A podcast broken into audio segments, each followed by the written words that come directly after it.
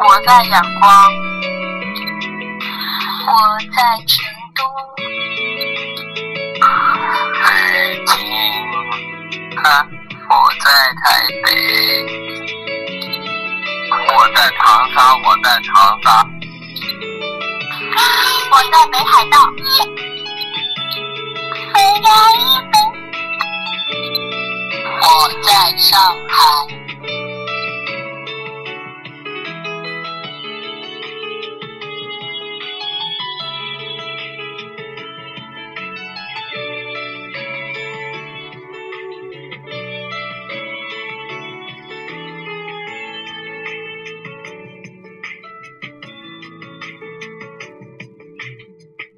如果说我们的青春输给了时间，我们的爱也会输给时间，天地万物都会输给时间，没有人可以逃过它残忍的凝视与审判。无论你在哪里，我们都依然携手同行。也许最后我们都会变成自己最讨厌的样子，但在此之前，让我与你并肩同行。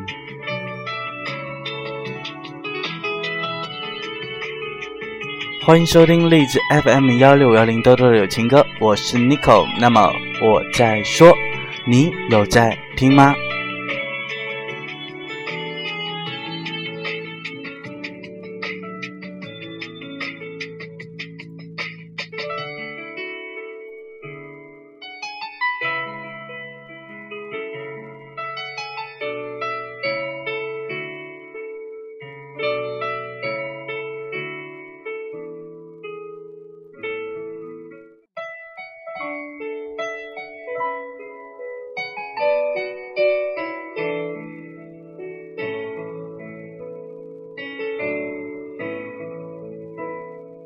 这世界很复杂，混淆我想说的话。我不懂太复杂的文化，什么样的礼物能够永远记得？其实，二十五岁的时候，没有什么好拿出来讲的。于我而言。只是有一些事情，终于可以大大方方的拿到台面上来分享，认金按两的分批收买了。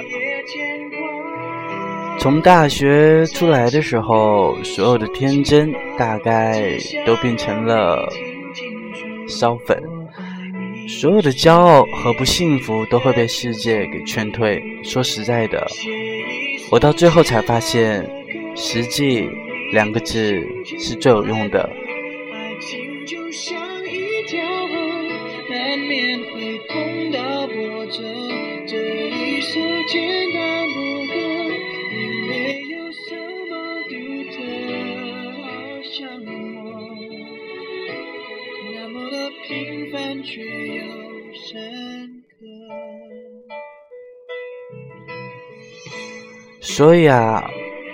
千万不要着急着谈什么梦想、未来，谈什么文艺爱好。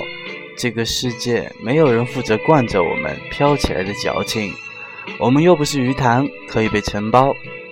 该有的吃喝拉撒睡，总要先解决好吧。要是连温饱都管不好，活都活不下去了。那还有什么时间谈虚头巴脑的东西呢？对于大多数人来说，在学校里被灌输的一套理念，常常不是那么的管用，搞不好连工作都没有办法解决。青春走到这个地步，只剩下加班，还有穷了。自以为是的一腔积血，后来浪费的太多了，都比不上一巴掌拍出的蚊子血，叫人心疼呢。单吃饭、睡觉、坐公交、上网、电话、看电影，拜托，这么多哪一样不要花钱呢？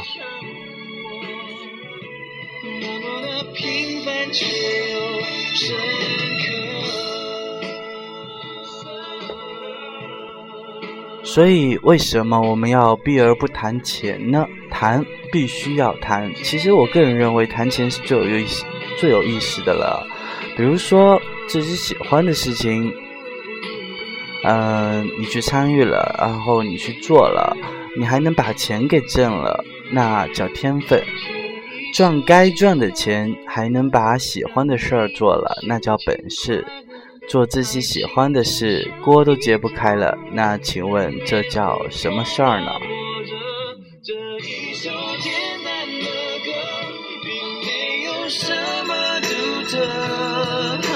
明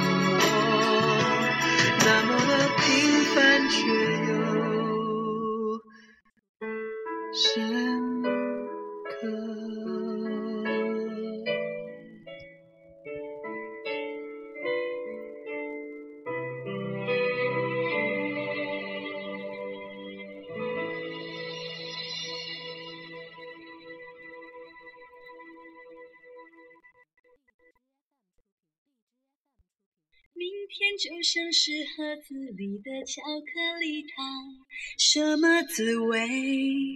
充满想象。失望是偶尔拨不通的电话号码，多试几次，总会回答。心里有好多的梦想，未来正要开始闪闪发亮。很多人应该跟我一样。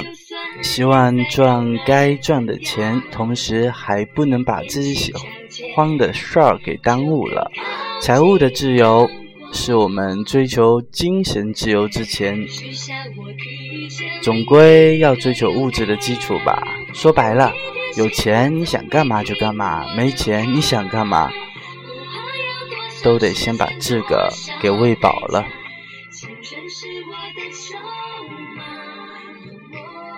我记得《一代宗师》里面的叶问说：“人如果人生有四季，那么在四十岁之前，我的人生都是春天。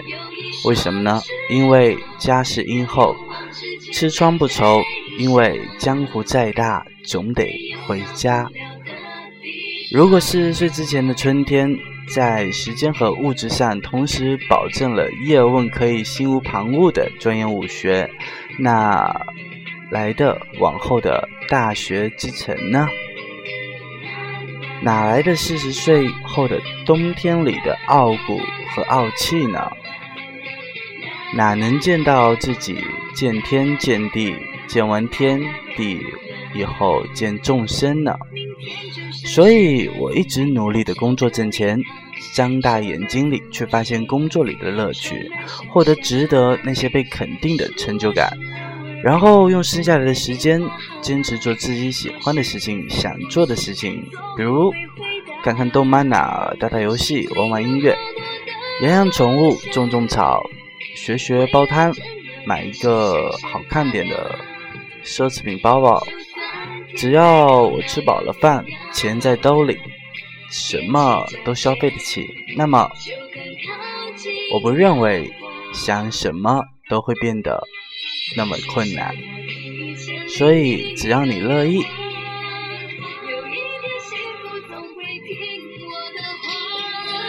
我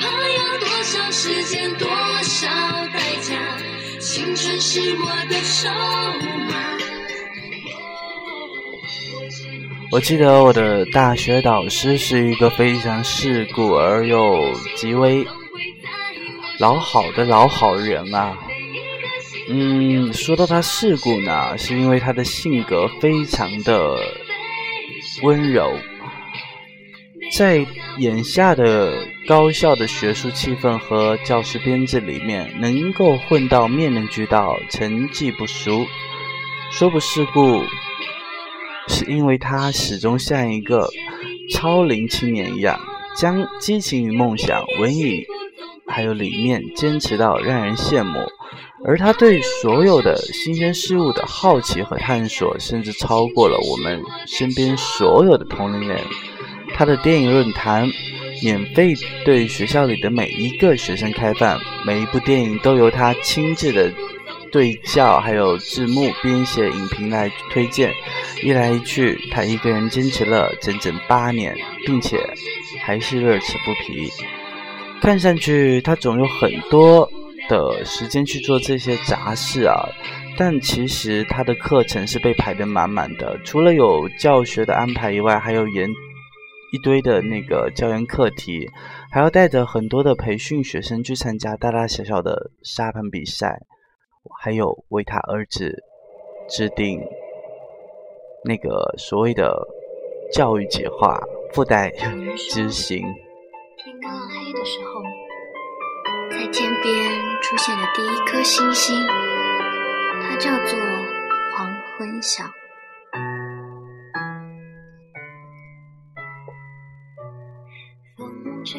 我经常会吐槽我说：“哎，老师，你往台上一站，不要讲话，就是一个很励志的典型。”哎，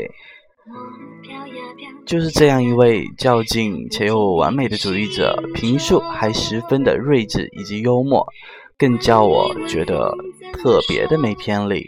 他谈起电视的娱乐节目现状来说的时候，他是这么说的：一个国家刚刚过了温饱线的时候，人们主要的思维不是反思，不是困扰，而是享受，是狂欢，因为以前过于苦难了，这是很正常的事情。你周围的环境会影响你的喜好，当大家都讨论都教授的时候，你会突然冒一句：“哎，那个奈尔，那个那个那个面瘫的外星人。”哪里有我们？嗯，所以，我个人认为啊，特别是当他给呃团队打气的时候，他会瞬间化成那种鸡汤的段子手。比如说，像我这种生下来就没有抓到一手好牌的人，只能在好的手里打烂牌了。我勒个去！其实我对他来讲的话，我真的是佩服他到五体投地的那一种。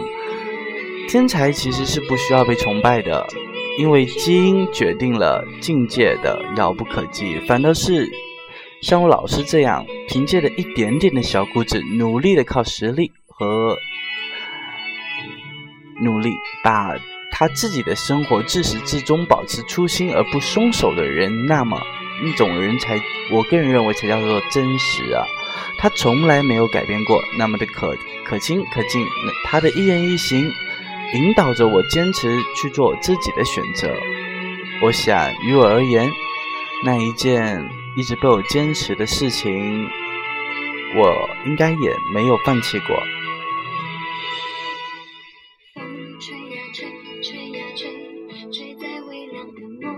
以至于后来，总会有人问我：“哎，你怎么不着急谈恋爱？嘿，你平时都在干什么？宅在家里有什么意思？每天上班累都累死了，你居然还有那么多心情，呃，写东西、读东西。你不会寂寞吗？你不会感到孤独吗？你不想找一个人知冷知热吗？”还有一句，他们问的最多。你为什么还是这个样？这么多年都不会变呢？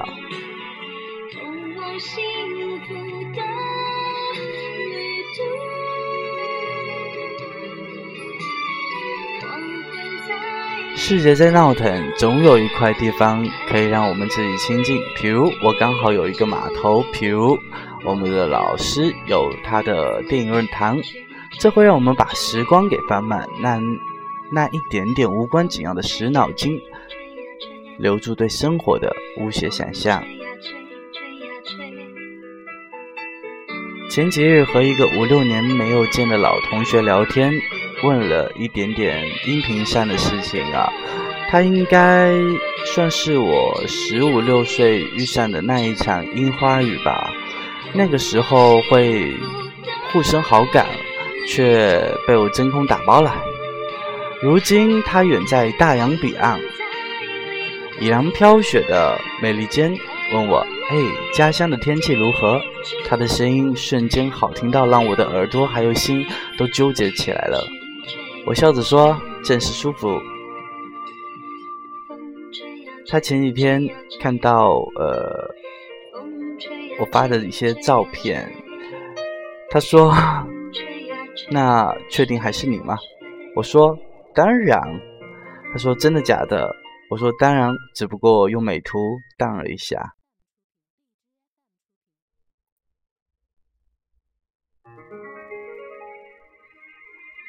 于是他说你还是没有什么变。我说等你回来的时候要一定要记住青春与我有一张不老的脸呐他说：“跟你聊天还是这么的唠舌根，简直是很难沟通啊。”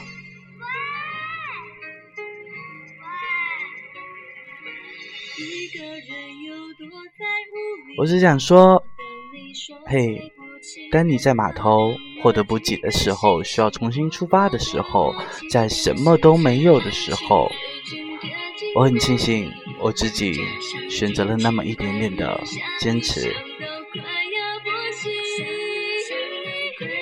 其实我们不是很难不被改变的，为了生活也好，为了爱情也罢，或多或少都会有一点点的去妥协，选择去适应这个世界。只不过，当你心里有了一份坚持，自然还能够凭借着少年的心态去盛开二十五岁的年华，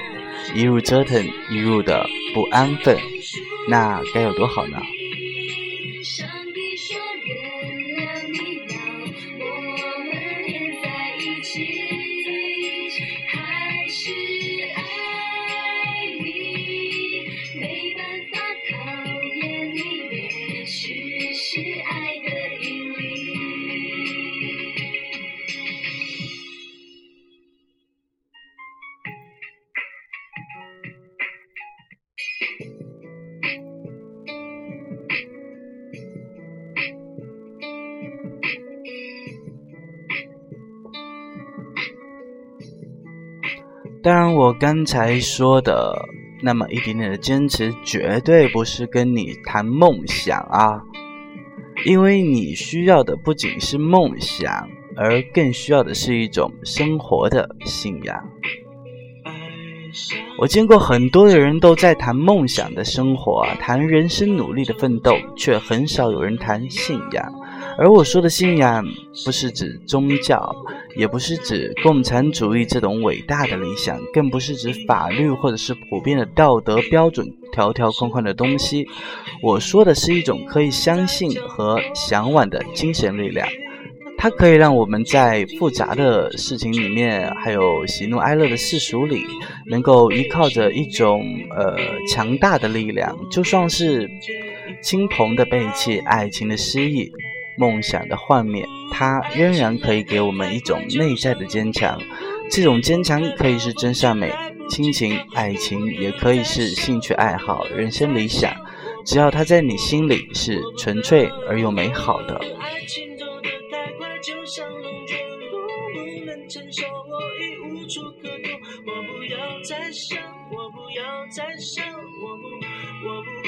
从小的时候就会告诉别人。哎，做人要有梦想，然后父母都会苦口婆心的说，老师也会教书育人。嗯，我们在无数次的考试还有作文里面呢，费尽心思的想着说，哎，我要当园丁啊，我要当白衣天使，我要当警察，甚至还有一些蠢货会说我要做科学家，哈哈。将来回报社会，为社会主义贡献着自己的那一份力量。其实我至今都非常的清楚记得，当初背上背诵的小学生的模范守则，第一条便是热爱祖国、热爱人民、热爱中国共产党。然而，这一种伟大崇高的共产主义理想，一样在我们的成长越来越。长大以后变得越来越现实，变得越来越成为了虚伪的代名词。我们渐渐的长大成人以后呢，在这个呃过程中，我们懵懵懂懂的开始追求了自己理想和目标。像我们的朋友，有的成为了演员，有的成为了歌手，有的成为了作家、画家，还有的成为了商人，还有政要。幻想着被万人瞩目和敬仰，然而我们却从来都没有任何人做好一个作为一个普通人的准备，因为我们都忽略了一个事实啊，世界上最多的人其实便是普通人了吧。中小学生里到处都是挂着，呃，就是学校的那种走廊里面到处都会挂着名人名言啊，什么所谓爱因斯坦、牛顿的话，什么成功等于百分之九十九的努力加上百分之一的灵感，什么丑小鸭的故事，看起来好像都是时刻在激励着我们。然而，当我们上了高中、大学以后，这种断章取义的一句话和缺乏逻辑性、却却充满漏洞的故事，已经没有在有办法去满足我们的需求了。于是，我们就开始去读名人传记，看读者，看知音。嗯，这一种生动的编故事、伤情的杂志，走向成功的道路，清晰的摆在我们的面前。我们似乎也在别人的人生经历里，找到了属于自己的所谓的成功的道路。当我们真正长大了以后，其实我们会发现，有很多的事情我们都特别的无能为力。我们过多的，大多数的人都是在，呃，日复一日的做着自己其实并不喜欢的事情，纠结于衣食住行这些很琐碎的事情啊。我们在人情的冷漠里面，渐渐的会变得非常的保守而冷漠。而我们在爱情的失意和背叛中痛苦着，我们的梦想开始摇摆不定。我们需要一种鼓励，另外一种的生活方式。所以最近才喜欢上了那本书，叫做《你的孤独虽败犹荣》，或者是当你的才华撑不起梦想的时候这一类的鸡汤，还有各种世界体的书籍，以为世界很美，想去看看。想来一场所谓说走就走的旅行，可是这一些东西，我们又能相信多久呢？有这么一句话，叫做“世界那么大，我想去看看”。这句话其实特别充满了勇气和情怀啊！当我们都觉得写这封辞职信的教师要去呃旅行世界的时候，可是却没有想到，他居然是结婚成家了。我们不禁大失所望！与其对那一个教师的失望，倒不如说是对我们自己的一种失落！我不禁想起了，呃，某一段时间被所谓的文青捧得很。大乐的一个网红，号称穷游世界各地，如日本、呃越南什么的，都在每一张的自拍的风景里面，呃或者是一个很安逸的那种充满文艺气息的小店，外表永远是瓜着脸、大眼睛、长发飘飘，变换着各种风格的衣服。其实我也想往旅行啊，但没有钱，所以准备穷穷游。可是当我开始查攻略、制定路线的时候，自己也就开始把本身根本就没有多少工资的一部分拿出来买背包、山地车、冲锋衣等旅行用品。可是当到最后，我还是放弃了，因为我认识了一个真正的旅行者。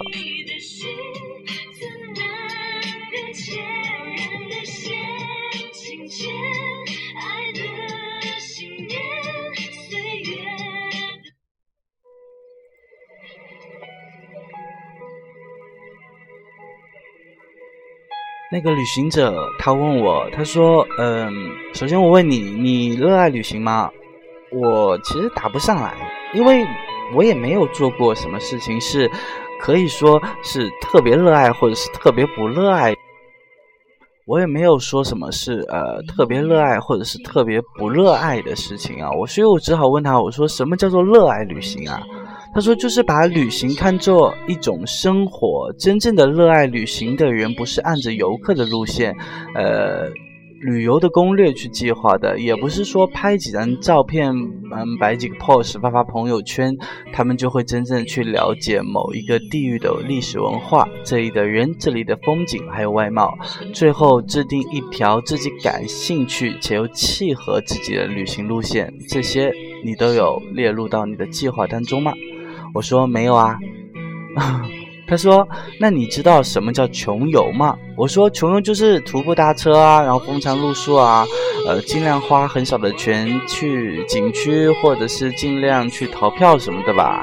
他说，嗯，其实穷游，真正有几个人能做到穷游呢？没有一定的经济能力，你根本就游不起来。而且穷游一般都是有自己的事业，或者说是呃摄影师，有的是纪录片的导演，靠着这种旅行而吃饭的。所以，就算你游起来了，你搭的车可能是整个上午都没有人会拉你，你风餐露宿，很可能会遇到打劫的。食物营养分配的非常的不均，水土不服，感冒发烧什么的。当你身心俱疲的时候，请问你还有心情去感化你的心灵，感悟你的人生吗？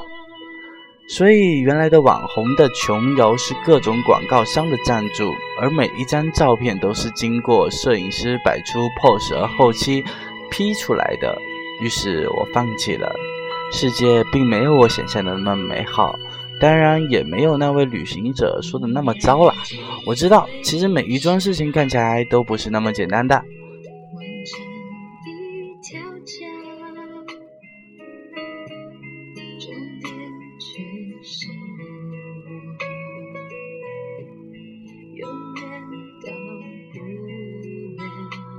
所以，我们总是认为梦想在远方，是在未来。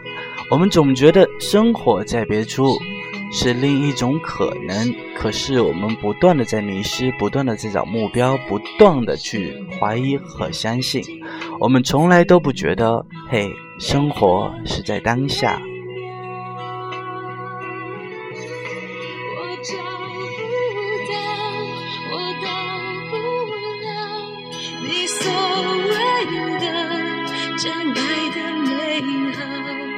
什么都不要知不知道，若你懂我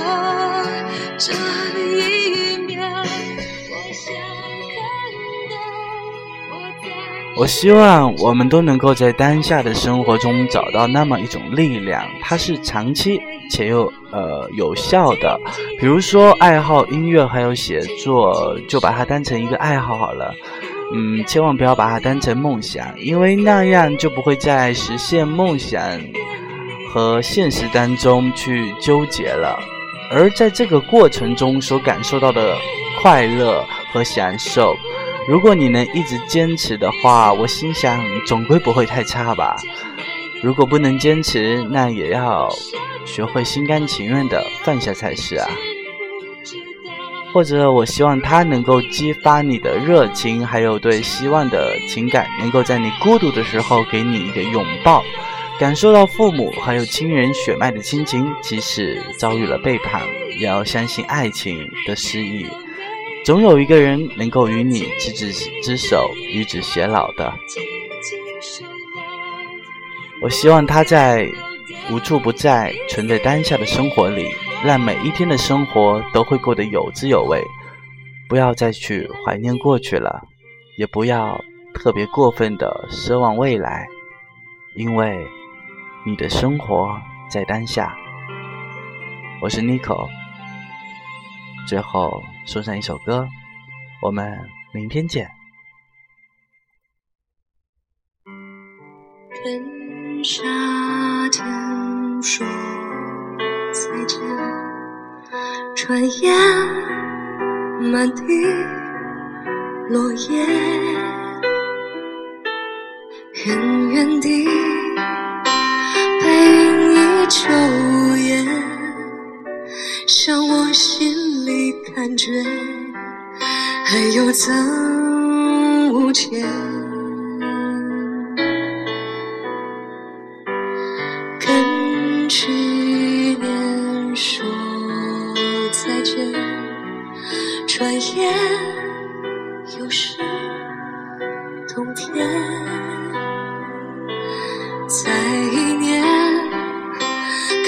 世界变迁。有种沧海桑田无常的感觉，